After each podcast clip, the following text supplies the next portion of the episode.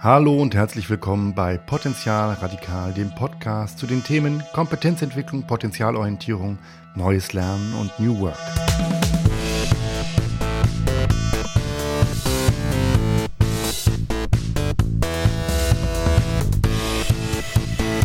Heute, die Sau wird nicht vom Wiegen fett. Es geht um das Thema Kompetenzmessung.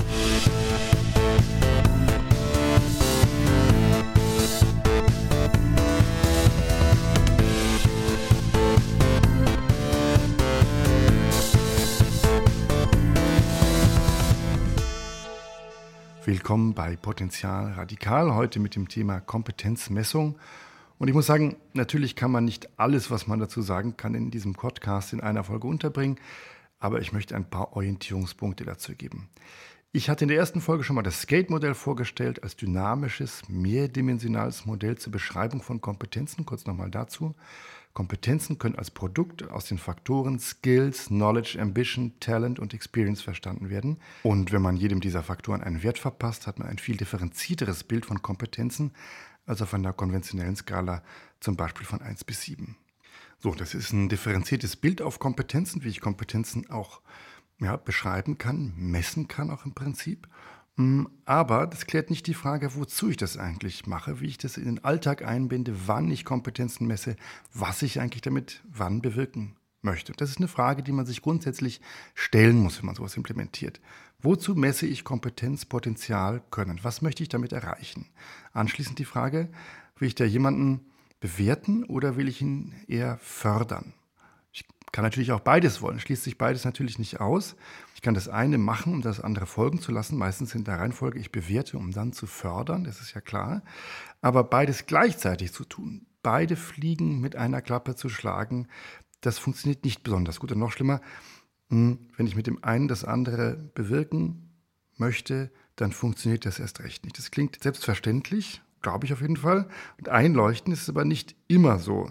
Äh, selbstverständlich und einleuchten. Die Vorstellung ist ganz tief verankert, dass eine Messung, eine Bewertung zugleich irgendwie einen Motivationsimpuls dafür gibt, dass man sich verbessern will. Dazu mal das, was ich am Anfang als Titel gesagt habe. Die Sau wird nicht vom Wiegen fett. Umgelegt auf Potenzialförderung und Kompetenzentwicklung. Mitarbeiter, Führungskräfte, Schüler, Studenten, die werden nicht durch die Messung besser. Mehr Messungen bringen nicht automatisch bessere Leistungen hervor. Messungen können ganz unterschiedliche Folgen haben. Für manche sind positive Bewertungen motivierend, für manche sind die ein Grund, sich einfach auszuruhen und zu sagen, da muss ich ja nichts weiter machen. Für manche sind negative Bewertungen motivierend, um aufzuholen. Für andere sind die negativen Bewertungen eben ein Grund zu resignieren. Das ist sehr, sehr unterschiedlich, was damit bewirkt wird. Das ist auch kontextabhängig. Natürlich ist es sehr, sehr sinnvoll und wichtig, Leistungen, Kompetenzen, Potenziale zu messen und zu bewerten und daraus Ableitungen zu treffen. Die Bewertung, die hat aber eben nicht a priori etwas mit der Entwicklung zu tun. Jetzt haben wir folgende Lage im Bereich HR, Personalentwicklung, Learning Development. Wie in vielen anderen Bereichen sind auch hier Daten das neue Gold. Es können immer leichter, immer mehr Daten erhoben werden. Das ist verführerisch, interessant, faszinierend auch. In einem Artikel vom Harvard Business Review habe ich neulich gelesen, dass es da eine Befragung gab mit 1500 HR-Lern aus 23 Ländern. Da stimmten 89 Prozent der Befragten zu, dass Daten eine wichtige Grundlage dafür sind, um zukünftige Arbeit zu planen, um zu planen, welche Talente akquiriert werden sollen und so weiter. Nur ein Prozent widersprach dem. 94 Prozent stimmten zu, dass sie in der Lage sind, ähm, ja, kritische Rollenwechsel äh, vorherzusagen und äh, ja, da eine hohe Treffsicherheit dazu haben. Weitere 94 Prozent oder ebenfalls 94 Prozent stimmten dem zu, dass sie genaue Echtzeiteinblicke äh, darin haben, wie sich äh, Mitarbeiter äh, in ihrer Karriere entwickeln und ihre Karriereziele verfolgen. Auch das Thema Artificial Intelligence ist sehr, sehr wichtig oder gewinnt da an großer Bedeutung, um sozusagen äh, die Personalplanung und Personalentwicklungsplanung ja, noch genauer zu machen, um da sozusagen Deep Analytics walten zu lassen. Das ist faszinierend und hm, es geht damit ein Traum von HR in Erfüllung, dass es nicht einfach nur sozusagen die Dienstleistungskostenabteilung ist, äh, die die Urlaube plant und die Arbeitsverträge macht, sondern dass HR sozusagen strategisch auf Augenhöhe mit CEO und CFO reden kann, weil man auch datenbasiert arbeitet, weil man auch KPIs hat und so weiter und so fort. Es gibt da keinen Zweifel daran, dass das eine hochinteressante Entwicklung ist. Und auch ich bin der Meinung, dass diese Messung wertvolle Impulse für die Weiterentwicklung von Unternehmen und die strategische Planung von Bildungsmaßnahmen darstellen kann. Ich finde, Personaler und Psychologen sollten sich mit diesen Statistiken unbedingt auskennen, die sollten ihr statistisches Handwerkszeug beherrschen. Und da gibt es im Studium immer viele, die darunter stöhnen und sich mit Statistik beschäftigen. Das macht in vielen keinen Spaß. Das ist aber ein Rüstzeug für die Professionalität und meist auch weniger kompliziert, als es die meisten befürchten, muss man ehrlich sagen. Ja. Trotzdem, ich komme wieder auf den Eingangssatz zurück. Vom Wiegen wird die Sau nicht fett. Ich habe immer ein paar Schwierigkeiten mit dem Begriff Performance Management. Ich stelle mir bei stark datenbasiertem Performance Management immer Tom Cruise in dem Film Minority Report vor, wie er da bei diesem holographischen Dashboard steht, dass er mit großen Gesten hin und her wischt. Das ist irgendwie der Traum davon, dass man ein Team so managen kann, äh, an einem Rad drehen, das zur Seite wischen und so weiter. Und dann funktioniert das besser. Und es ist irgendwie klar, das funktioniert nicht. Man kann nicht an einem Rädchen drehen und die Performance eines Teams oder eines Mitarbeiters um 7,5 Prozent steigern. Man kann nicht aus der Distanz heraus Personal entwickeln. Überspitzt kann man sagen, überhaupt ist es so, Personalentwickler entwickeln genauso wenig Personal wie Zitronenfalter Zitronenfalten.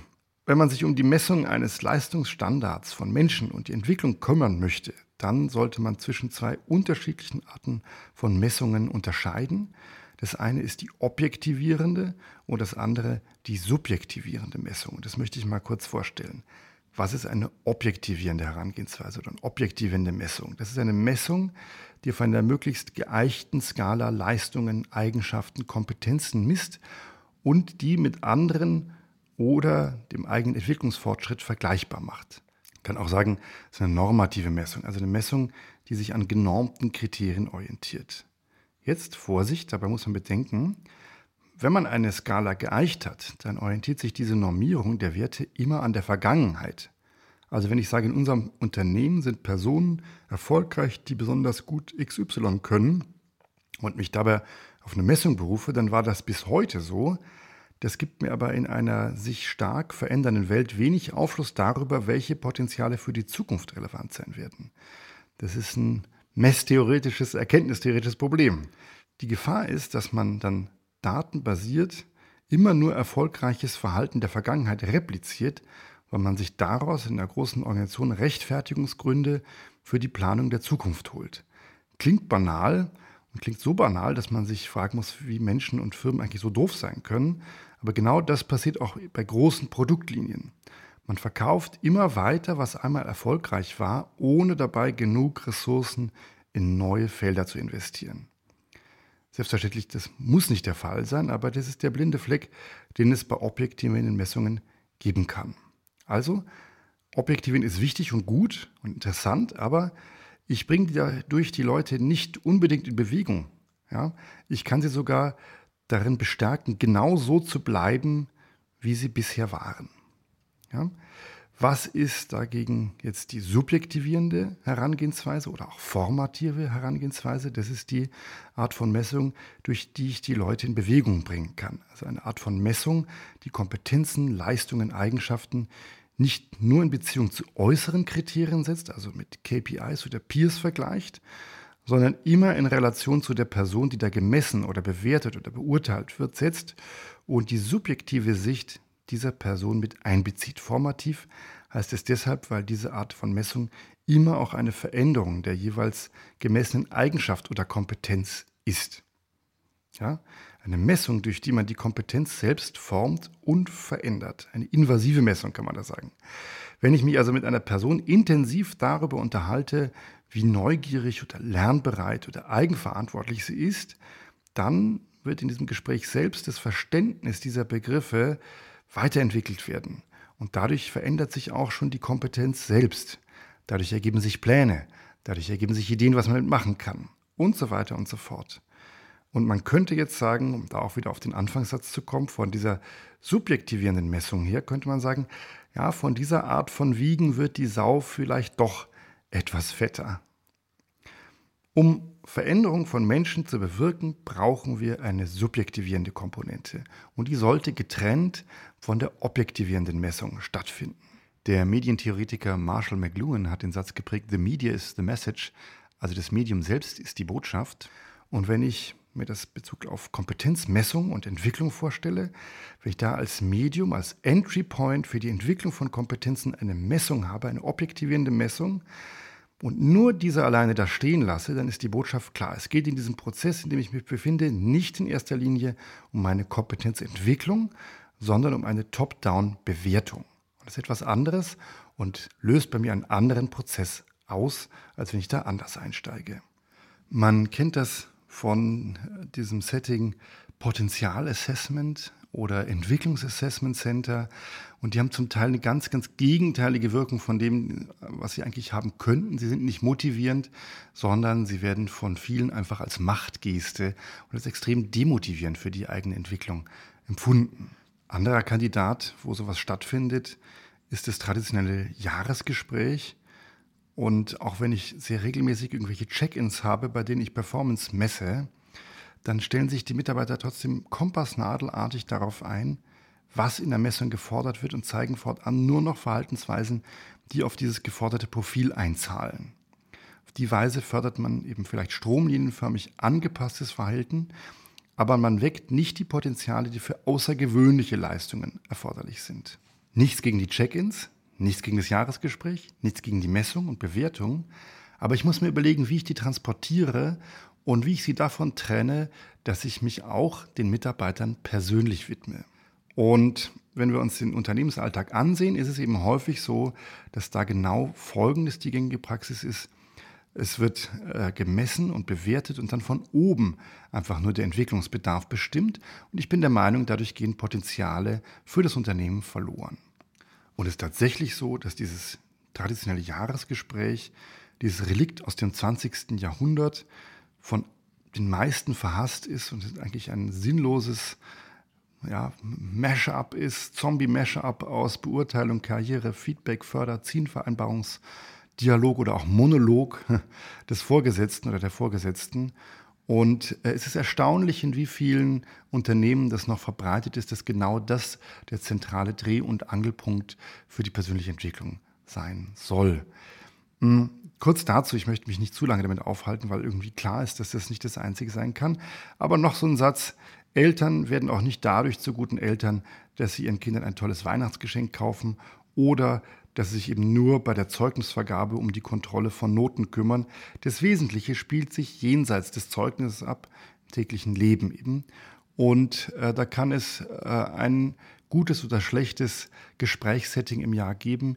Geführt und entwickelt muss eigentlich über das ganze Jahr werden. Und das ist eigentlich die Herausforderung, um die Potenziale zu wecken. Und dabei hilft mir die Messung nur an manchen Punkten und findet eben anders statt als die persönliche Förderung die die Mitarbeiter bekommen sollten und mit denen ich die Potenziale der Mitarbeiter für sie und fürs Unternehmen gut heben kann. Und dafür müssen Personalentwickler, HR, LD, wie man es auch nennen mag, die müssen dafür das Setting schaffen, damit sich Leute entwickeln können oder damit die sich einander fördern können. Ja? Dafür muss man überlegen, wo messe ich Kompetenzen und Potenziale objektivierend und wo gehe ich eher subjektivierend vor und lege auch Wert darauf, dass dort keine objektivierten Daten anfallen, weil sie dafür eben nicht wesentlich oder relevant sind. Und welche Maßnahmen ergeben sich eben jeweils daraus? Objektivierende Messungen müssen zu Settings führen, in denen mit den objektiven Performance-Daten umgegangen wird und subjektivierende Messungen müssen Formate beanspruchen, in denen Förderung stattfindet. Und dann muss es etwas geben, es kann dann auch ein Jahresgespräch oder Quartals- oder Halbjahresgespräch sein, in dem diese beiden Sachen zusammengebracht werden. Es ist auch in Ordnung, wenn die Prozesse dahin jeweils getrennt voneinander stattgefunden haben. Beides zu vermischen, das ist Mist. Nochmal zusammengefasst, kurzes Too Long. Drei Sätze, die Sau wird nicht vom Wiegenfett, Personalentwickler entwickeln Personal ähnlich wenig wie Zitronenfalter Zitronenfalten und Eine Führungskraft wird nicht durch ein Gespräch im Jahr zur guten Führungskraft, ebenso wie Eltern nicht dadurch zu guten Eltern werden, dass sie ihr Kind für das Zeugnis belohnen oder bestrafen. Das war's für heute. Ciao, danke, bis zum nächsten Mal bei Potenzial Radikal.